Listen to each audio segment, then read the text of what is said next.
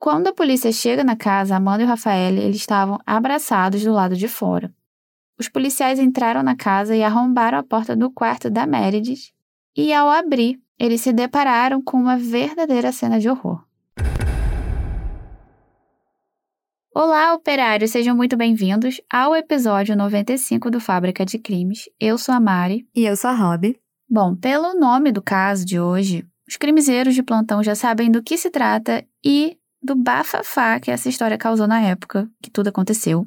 O caso da Amanda Knox, ele divide muitas, muitas opiniões até hoje. Sim, ele é bem polêmico. E antes de ir para nossa mensagem do operário, como sempre, vou fazer aqui uma pequena pausa para lembrar a vocês que o Fábrica está concorrendo ao prêmio IBEST, que é simplesmente o maior prêmio da internet brasileira, e a gente está disputando na categoria podcast. E para você que é operário novo, operário raiz ou apoiador, eu vou te contar que o seu voto faz muita diferença. Sim, vocês podem votar todos os dias no Fábrica e o link vai estar tá na bio do Instagram, o arroba podcast Fábrica de Crimes. Mas a gente também vai deixar aqui na descrição do episódio. E sério, vai lá porque só leva 20 segundos. E sim, a gente já cronometrou isso. sim. E agora, vamos ouvir a mensagem de áudio da Bela, uma operária confeiteira lá de Brasília. Oi Mari, oi Rob, tudo bem?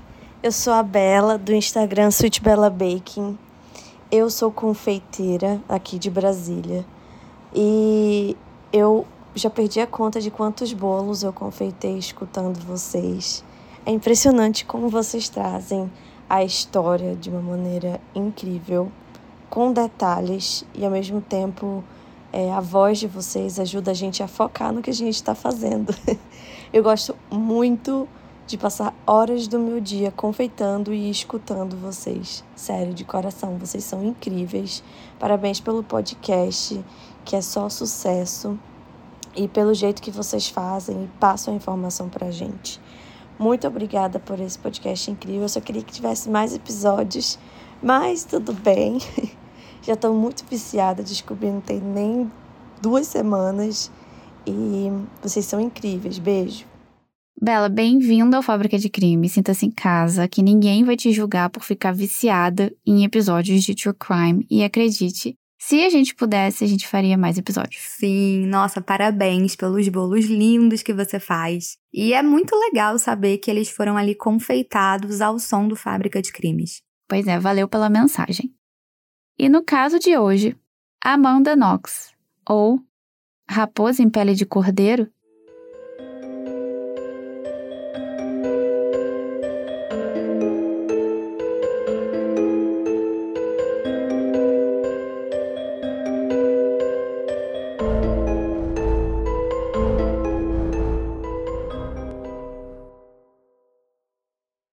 Esse é, sem dúvidas, um caso cheio de reviravolta, erros de investigação e muitas dúvidas. O sonho de uma jovem em fazer intercâmbio virou o pior pesadelo dela. Uma moça comum, cheia de sonhos, seria culpada por um crime cruel ou vítima da mídia e acabou pagando injustamente por um crime que ela não cometeu. Those who believe in my innocence and there are those who believe in my guilt. There's no in between. And if I'm guilty, it means that I am the ultimate figure to fear because I'm not the obvious one. But on the other hand, if I'm innocent, it means that everyone's vulnerable. And that's everyone's nightmare. Either I'm a psychopath in sheep's clothing, or I am you.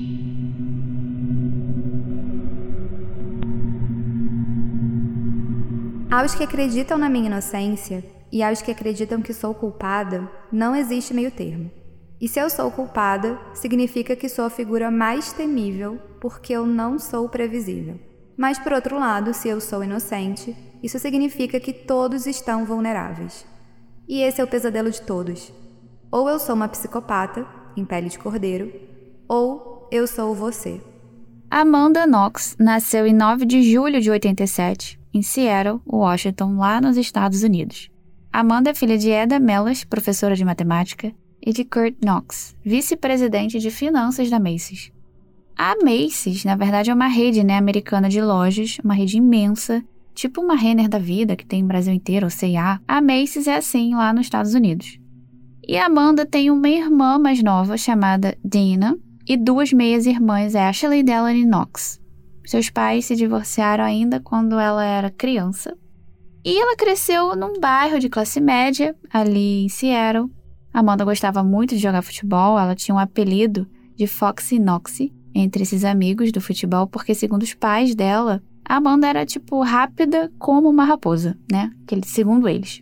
É, e também aqui, na verdade, fox em inglês significa raposa, só que às vezes é usado com uma conotação um pouco mais sexual, né? Pode ser alguma coisa como gatinha. Só que no contexto de futebol era realmente como se fosse uma raposa, né? Raposa Noxie.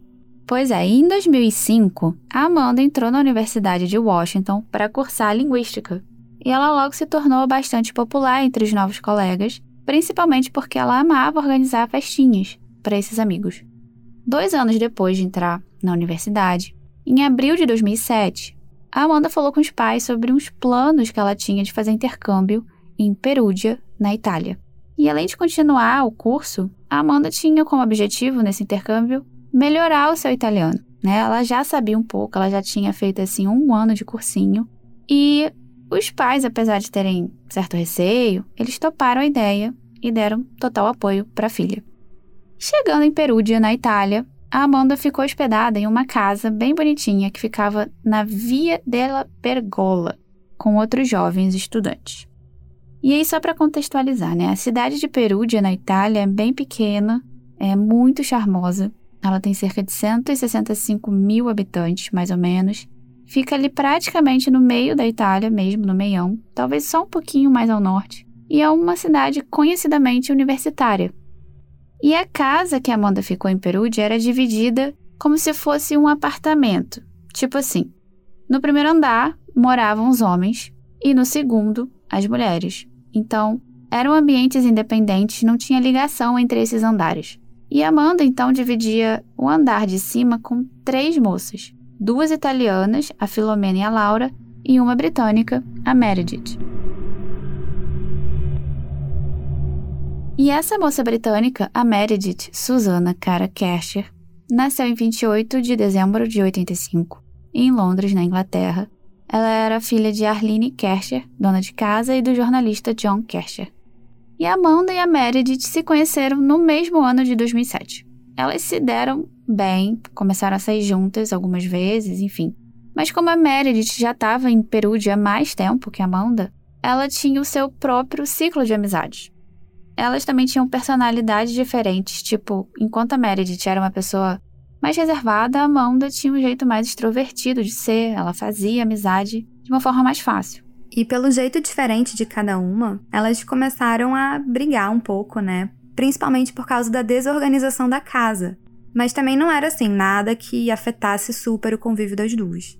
É, e na parte amorosa, a Amanda teve um breve relacionamento com um jovem que tinha um apelido de Juve. Ele trabalhava distribuindo panfletos para um pub, né, um pub recém-inaugurado chamado Le Chic. E ele incentivou a Amanda na época a se candidatar a um emprego nesse bar uh, e conversou com o chefe dele, um italiano chamado Patrick Lumumba, para contratar a Amanda. E aí deu certo. A Amanda começou a trabalhar nesse pub, nesse bar, Le Chic, pouco tempo depois. E eu falei para vocês que a Amanda chegou na Itália em abril de 2007, né? E lá para outubro desse ano, no dia 25, a Amanda e a Meredith resolveram sair para assistir uma apresentação de música clássica. Então a Amanda ela já estava bem integrada ali na cultura local, já tinha uns meses, né, que ela estava vivendo a vida italiana. E foi lá nessa apresentação que a Amanda conheceu um rapaz chamado Raffaele Solecito. A Amanda e o Rafael começaram a namorar e foi um relacionamento bem intenso. Eles não se desgrudaram mais desde o primeiro encontro. Ela começou a frequentar a casa do Rafael e passava a maioria das noites na casa dele. Agora falando dele. Ele nasceu em 26 de março de 84 em Bari, na Itália, então ele era nativo, né? Ele era italiano mesmo. Ele estudava engenharia da informática na Universidade de Perugia. É filho único, morava sozinho, e era conhecido pelo jeito tímido e mais reservado. No final do ano de 2007, lá para dia 1 de novembro, uma cadeia de eventos suspeitos começa a se formar.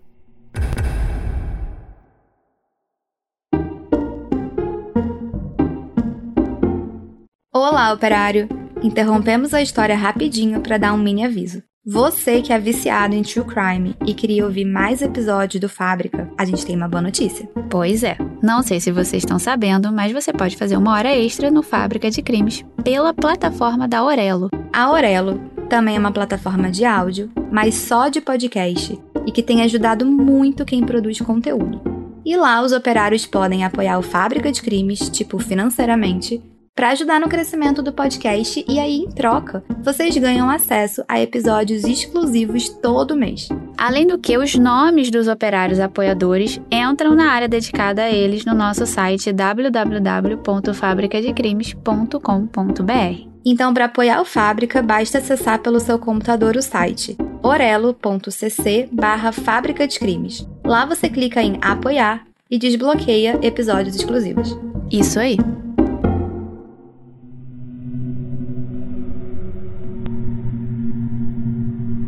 Bom, como eu falei, no dia 1 de novembro de 2007, a Amanda saiu da casa do Rafael pela manhã e os dois foram para a casa dela e ficaram ali pela sala vendo TV.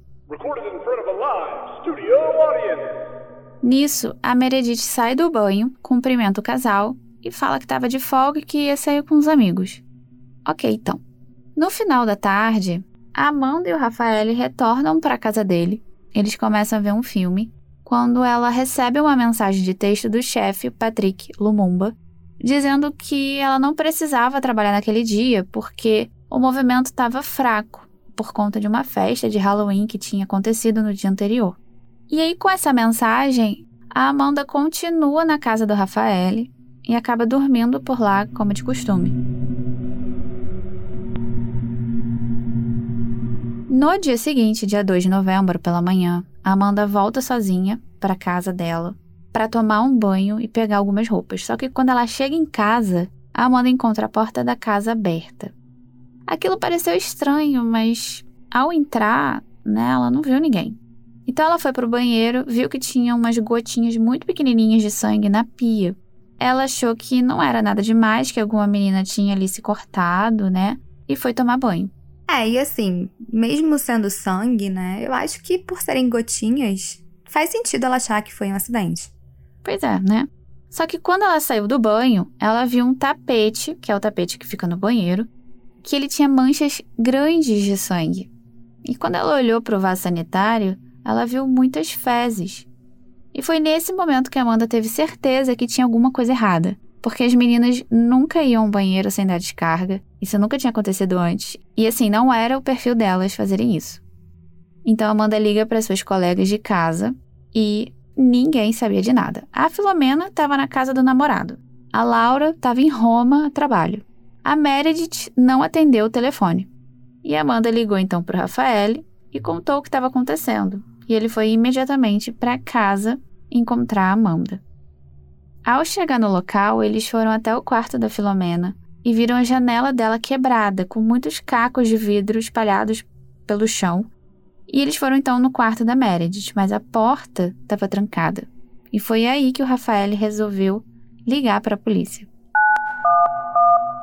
Quando a polícia chega na casa, Amanda e o Rafael eles estavam abraçados do lado de fora. Os policiais entraram na casa e arrombaram a porta do quarto da Meredith. E ao abrir, eles se depararam com uma verdadeira cena de horror. Eles encontraram o corpo da Meredith enrolado num cobertor, só com os pés para fora, e muito, muito sangue espalhado pelo quarto. O corpo dela estava sem roupa da cintura para baixo e o pescoço tinha marcas de muitas facadas. Então o caos estava formado na vida da Amanda. As investigações começaram e a autópsia revelou que a Meredith tinha levado cerca de 50 facadas, além de um corte bem profundo na garganta, pequenos cortes na bochecha, contusão no nariz, boca e bem abaixo assim da mandíbula, né? Eram lesões compatíveis com uma mão apertando a boca e o nariz. Tinham também lesões nas partes genitais, indicando uma tentativa de imobilizar ela para a prática possível né, de uma violência sexual. Bom, os peritos italianos concluíram que a Meredith tinha sofrido ferimentos no pescoço antes de tirar o sutiã e a jaqueta de moletom que ela estava vestindo. O fecho desse sutiã foi cortado, tipo, literalmente destacado do sutiã, e acabou sendo encontrado embaixo do travesseiro onde o corpo estava né, apoiado. A carteira, as chaves e o celular da Meredith foram tirados da bolsa dela. O celular foi achado no jardim de uma casa próxima, né, a um quilômetro ali do local, enquanto a carteira dela e as chaves nunca foram encontradas. É, e foi aí que começaram as especulações sobre o que realmente tinha acontecido naquela noite e, claro, de quem assassinou aquela jovem que tinha só 21 anos. E no início das investigações, suspeitaram de vingança, mas não foi relatado nada sobre a Meredith ter inimigos e, enfim, aí a polícia descartou essa hipótese. O promotor-chefe de Perúdia, o Giuliano Magnini, que cuidou desse caso, né, ele estranhou o comportamento da Amanda, é, o fato dela estar abraçada com o namorado no momento em que a polícia chegou na casa, e ele cogitou que o crime teria sido cometido por uma mulher, porque somente uma mulher cobriria o corpo de outra, e um homem não faria isso. Assim, nesse ponto, eu, Mário, discordo. Eu acho que o fato do corpo ter sido coberto não indica um crime praticado por mulher. Um homem também poderia fazer isso, né? Eu acho que seria mais um indicativo de que o assassino conhecia a vítima. Não sei, pelo menos é o que a gente costuma ver nas séries de true crime, né? Quando o assassino tapa a vítima, inconscientemente ele pode revelar uma proximidade aí com a vítima, ele toma cuidado para cobrir ela, fechar os olhos. Mas, repito, é só uma, um pensamento. E esse promotor alegou que não houve indícios de roubo, porque ele percebeu que aquilo ali era uma invasão encenada, segundo ele. E para ele também não fazia sentido uma pessoa tomar banho depois de encontrar sangue no próprio banheiro. É, isso porque você tinha falado antes que antes do banho a Amanda percebeu pequenas gotas de sangue na pia e aí só depois do banho que ela viu as manchas grandes no tapete. Exatamente. Eu não sei como que ela não notou aquelas manchas grandes, né, no tapete antes do banho. Então talvez aí o promotor tivesse razão. A Amanda foi interrogada por cinco dias sem advogado e um tradutor, né, oficial. No segundo dia de investigação, ela foi com a polícia até a casa, né, que é o local do crime, e pediram para Amanda verificar a gaveta das facas na cozinha para ver se faltava alguma. E nesse momento ela percebeu que estavam querendo saber se a arma do crime tinha saído dali, né, daquela gaveta. E aí ela ficou, tipo, mega descontrolada, começou a gritar, tampando os ouvidos, assim, sabe, meio que num surto olhando para a gaveta das facas. Só que a faca usada no crime não foi encontrada ali. E aqui, mais uma vez, a Amanda foi alvo de suspeitas e críticas. O promotor do caso ele chegou a dizer que ela teria ali naquele momento se lembrado de alguma cena do crime e aí ela teria reagido dessa maneira aí tão agoniada. E a essa altura o crime já estava nos noticiários italianos, né, nas principais páginas, e com base nessas especulações, Amanda e o Rafael se tornaram os principais suspeitos do assassinato da Meredith. No terceiro dia após o crime, o Rafael foi chamado na delegacia para depor e Amanda foi também para acompanhar o namorado. Foi perguntado para ele o que, que tinha acontecido naquela noite, onde que ele estava, e ele confirmou que estava no apartamento com Amanda, o apartamento dele, e que eles passaram a noite juntos. Mas, segundo Rafael, os policiais não acreditaram nisso e aquela tensão ali do interrogatório aumentou. E segundo ele, os policiais chegaram a bater, né, nele. Depois disso, Rafael mudou o depoimento. E ele afirmou que realmente estava em casa, mas que a Amanda só apareceu por lá uma da manhã, do dia 2 de novembro. Foi aí que eles chamaram a Amanda, pediram para olhar o celular dela. Pediram não, né? Mandaram ela mostrar o celular e viram uma mensagem que ela enviou para o chefe Patrick Lumumba às oito e meia, que dizia: Certo, ci vediamo più tardi. Buona serata. Certo, nós nos vemos mais tarde. Boa noite. E daí, com essa mensagem, suspeitaram mais uma vez que Amanda tinha se encontrado com esse Patrick naquela noite. Ela afirmou que não se encontrou com Patrick e que foi só um jeito de falar com ele, porque na verdade essa mensagem em inglês traduzida seria ok, see you soon ou see you later, mas não significa que vai ver a pessoa mais tarde mesmo. Não acreditaram nessa versão da Amanda e ela foi agredida com um tapa na nuca. Ela continuou afirmando que estava na casa do Rafael, mesmo sendo chamada de mentirosa por todo mundo. A Amanda depois mudou o depoimento, dizendo que ela tinha voltado para sua casa na noite do dia 1 de novembro e que o Patrick Lumumba era o verdadeiro responsável pelo crime. Ela relatou que ela estava em casa, parada do lado do quarto da Meredith, enquanto Patrick esfaqueava ela até a morte. E uma outra declaração assinada por ela, algumas horas depois, tinha a seguinte frase: Não me lembro se Meredith gritou ou se ouvi um baque, porque ela estava em estado de choque, mas posso imaginar o que estava acontecendo. Depois disso, o promotor responsável, ele ordenou que a mão da Rafael e Patrick fossem presos pelo assassinato da Meredith. Mas aí faltava a arma do crime, que até o momento não tinha sido encontrada.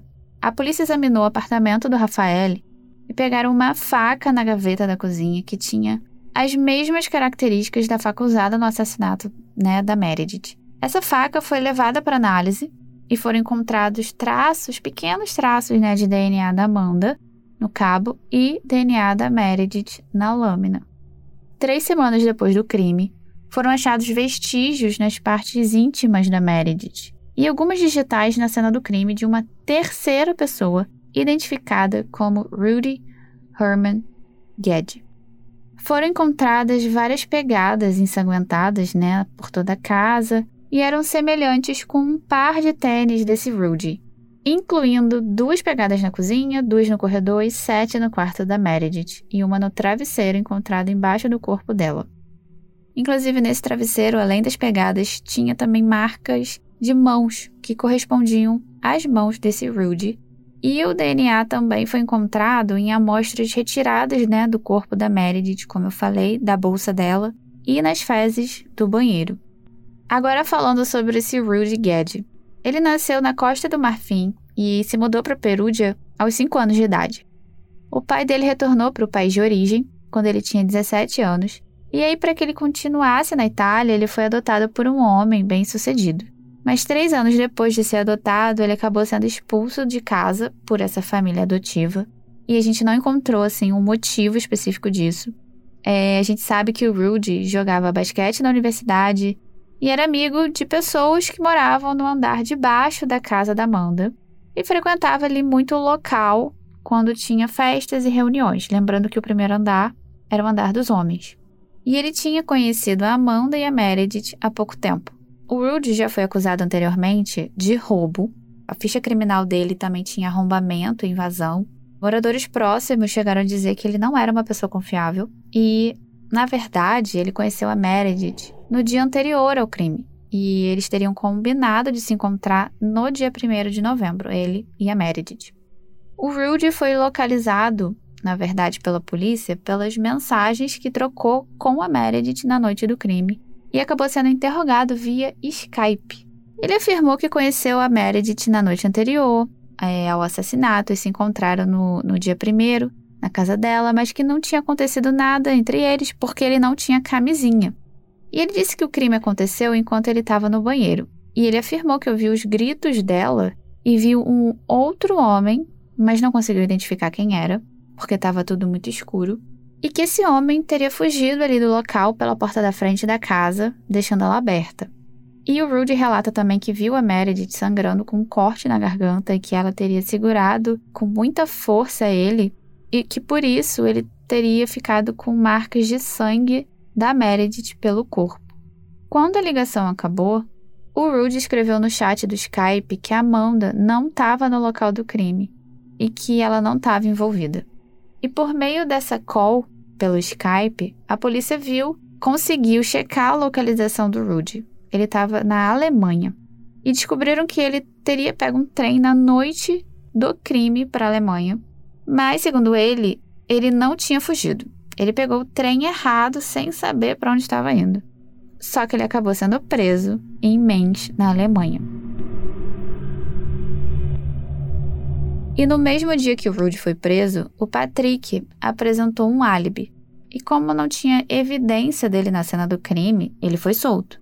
Mas a pergunta que todo mundo queria saber, né? Por que, que Amanda acusou o Patrick. E quando questionada sobre o porquê de ter acusado o Patrick, ela disse o seguinte: Porque eu estava estressada, estava assustada, foi depois de muitas horas no meio da madrugada e eu era inocente e me diziam que eu era culpada.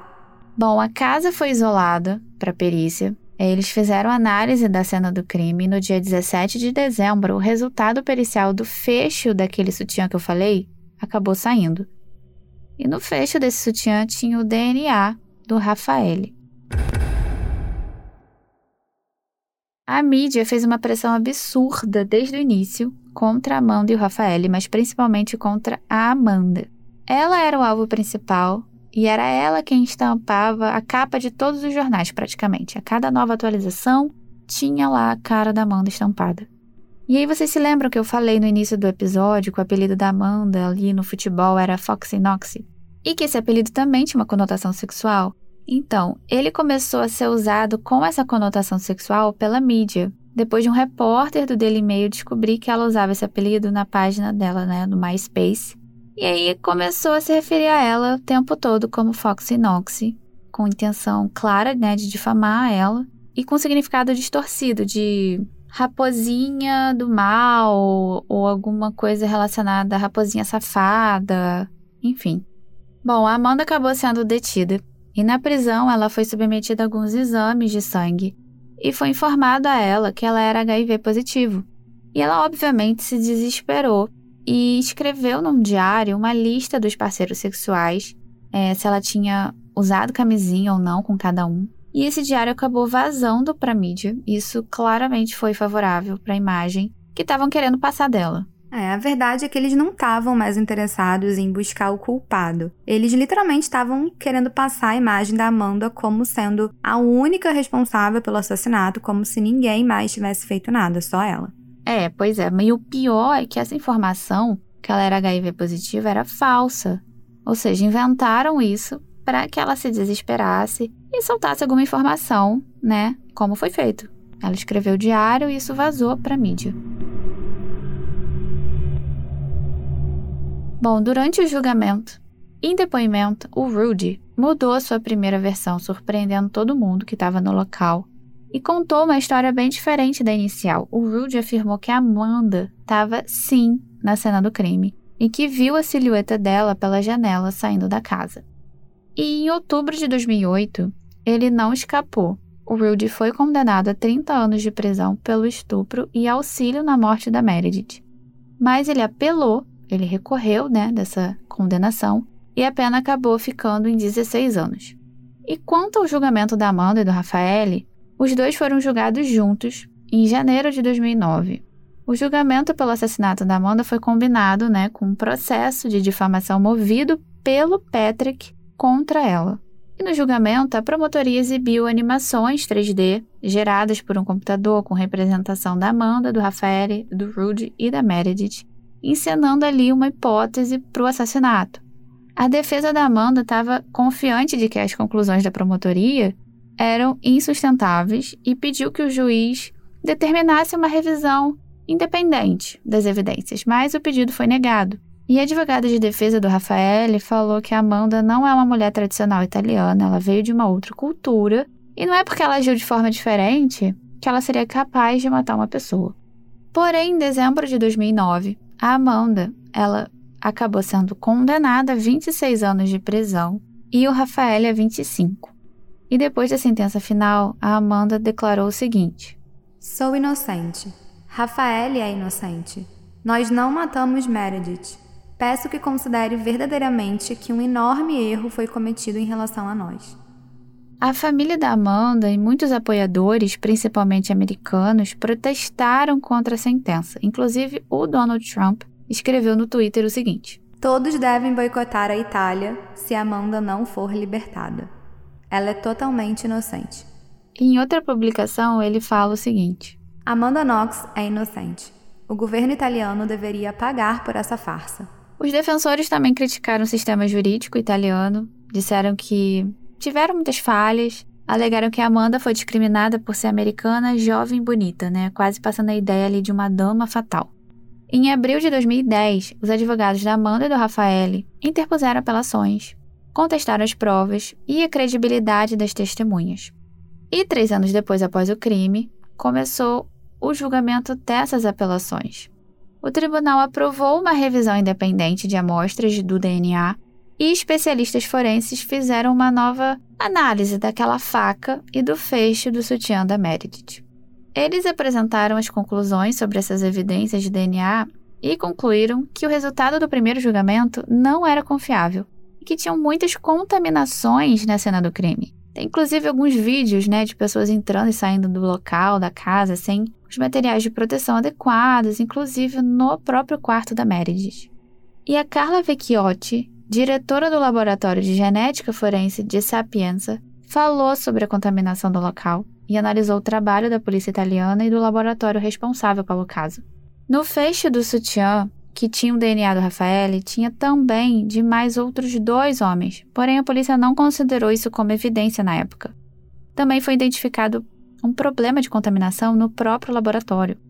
A faca foi revisada e era bem nítido que tinha o DNA da Amanda no cabo, mas que o DNA da Meredith encontrado na ponta era muito, muito pouco. E segundo especialistas, quando há pouquíssima evidência de DNA, a probabilidade de contaminação é muito alta. Então isso deu como uma inconclusão. Os advogados da Amanda usaram essa informação para sua defesa. E eles falaram: Isso significa que Amanda pegou a faca exclusivamente para cozinhar para guardar na cozinha e usá-la. Carla Vecchiotti também expôs a sua opinião sobre essa análise da arma do crime. Ela falou o seguinte: Foi perguntado à polícia forense se a faca foi analisada individualmente sem nenhuma outra evidência. E eles responderam que foram analisadas 50 amostras de Kercher ao mesmo tempo e que o laboratório não podia fechar só porque a moça morreu. Então é possível dizer com certeza que os resultados foram contaminados. Em outubro de 2011, quatro anos depois do crime, o juiz anunciou o veredito absolvendo Amanda e o Rafael de todas as acusações. A condenação da Amanda por difamação, né, do Patrick, dizendo que ele era o culpado pelo crime, foi mantida, mas a pena era menor do que a Amanda já tinha cumprido, e ela foi liberada. No dia seguinte, Amanda voltou para a casa dela finalmente em Seattle, nos Estados Unidos. E aí, no final de 2013, o tribunal italiano anulou as absolvições da Amanda e do Rafael. A nova sentença foi dada pela Suprema Corte da Itália e o Rafael recebeu uma sentença de 25 anos de prisão enquanto Amanda foi condenada por difamação e assassinato, totalizando 28 anos e meio de prisão. E mais uma reviravolta. Em março de 2015, oito anos depois do assassinato, a Suprema Corte anulou essas condenações, de novo, da Amanda e do Rafael e determinou o encerramento do caso. Em setembro daquele ano de 2015, foi divulgado o motivo da absolvição dos dois. O tribunal atribuiu falhas enormes na investigação e o aumento da atenção da mídia, criando uma busca né, incontrolável por culpados e ausência total do DNA que ligasse Amanda e o Rafael ao crime o tribunal afirmou que tinham evidências que apontavam para o Rude como culpado e, por isso, ele permaneceu preso. A Amanda Knox voltou para casa, como eu falei, nos Estados Unidos, e ela acabou escrevendo um livro, Waiting to Be Heard, a Memoir. Um livro best-seller sobre a sua experiência, lançado em 2013. Ela acabou se formando na universidade em 2014 e atualmente ela advoga defendendo pessoas que foram presas injustamente. E a história dela é tema do documentário da Netflix lançado em 2016 chamado Amanda Knox. Inclusive eu recomendo vocês assistir esse documentário para entender mais a fundo sobre o caso, né? Lá tem muito mais assim detalhes, imagens, vídeos, né? Inclusive do local do crime. O Rafael Solicito vive hoje uma vida simples na Itália. Tem uma empresa de internet na cidade natal, Bari, e ele atua como perito de crimes reais para uma emissora italiana. E ele diz ter sido vítima de um sistema judicial coberto de falhas que tirou a oportunidade de ter uma vida digna. Por esse motivo, ingressou com uma ação contra o Estado italiano, com indenização de 500 mil euros, que foi negada pela justiça. O Rudy, ele estava em regime semiaberto em setembro de 2019 e foi para o regime aberto em 2020, né, na pandemia. E nesse período ele trabalhou como voluntário na Caritas e no Centro de Estudo Criminológicos de Viterbo. Era para ele ganhar liberdade no dia 4 de janeiro do ano passado, mas ele foi solto 45 dias antes por bom comportamento no dia 20 de novembro de 2021. E em uma entrevista depois que saiu, né, da prisão, ele alega que Amanda Knox sabe toda a verdade. Bom, operários, esse foi o caso de hoje. Eu sei, é recheado de reviravolta e ainda divide opiniões, como eu falei, né? Eu espero que vocês tenham gostado. E se vocês têm alguma opinião sobre o caso, tenho certeza que vocês têm. Comentem lá no post do Instagram, arroba podcast Fábrica de Crimes, porque eu acho que cada operário vai pensar uma coisa diferente. Pois é. Quero ver esse debate, vai ser interessante, né? E lembrando que tem episódio novo todo dia 1 e 15 do mês e extras pela plataforma da Aurelo, e as fotos do caso já estão lá no post do Instagram, como a Rob falou. Isso aí.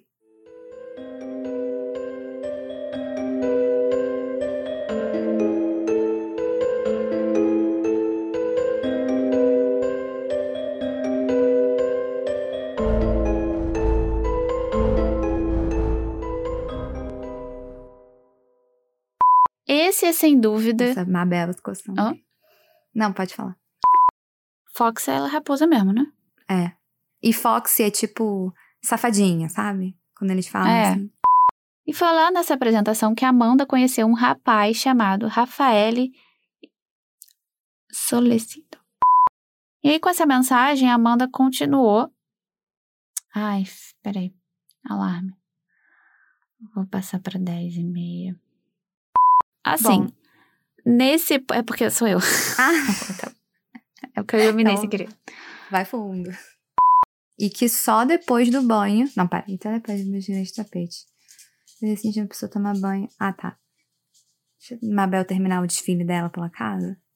Meu Deus do céu. Eu acho que o áudio captou meu, meu pescoço estalando. Nossa. Muito bom. Cara, eu não ia ver, assim, eu me conheço, mas ok. Eu não reparo essas É coisas. porque era um tapete azul claro com uma mancha bem grande, assim, Ai, sabe? é que eu sou tão. Enfim. Tem, cara, tu tira a roupa, a calcinha, tu olha pra baixo. Eu não sei se eu Ver- olho pra baixo. Você olha pra baixo? Pô, eu não tiro a calcinha olhando pro teto. Eu não sei pra onde eu olho. Eu nunca parei pra pensar nisso. eu olho pra baixo, olho por... Olho para as minhas pernas, retirando Eu a acho calcinha. que eu olho pro horizonte, assim, sabe? Você tira meio que Meu automático. Começa a olhar pro seu tapete. E vocês, operários, aquela? Você tira sua calcinha ou cueca olhando para baixo? Enquete. Tava no choquei italiano. Certeza. Ai, choquei, melhor página. Como que seria o choquei italiano? Tava pensando nisso agora, não sei. Choquei. É tipo. É.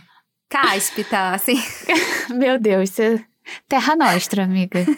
Acho que nem existe isso. Será que não existe? Acho que não.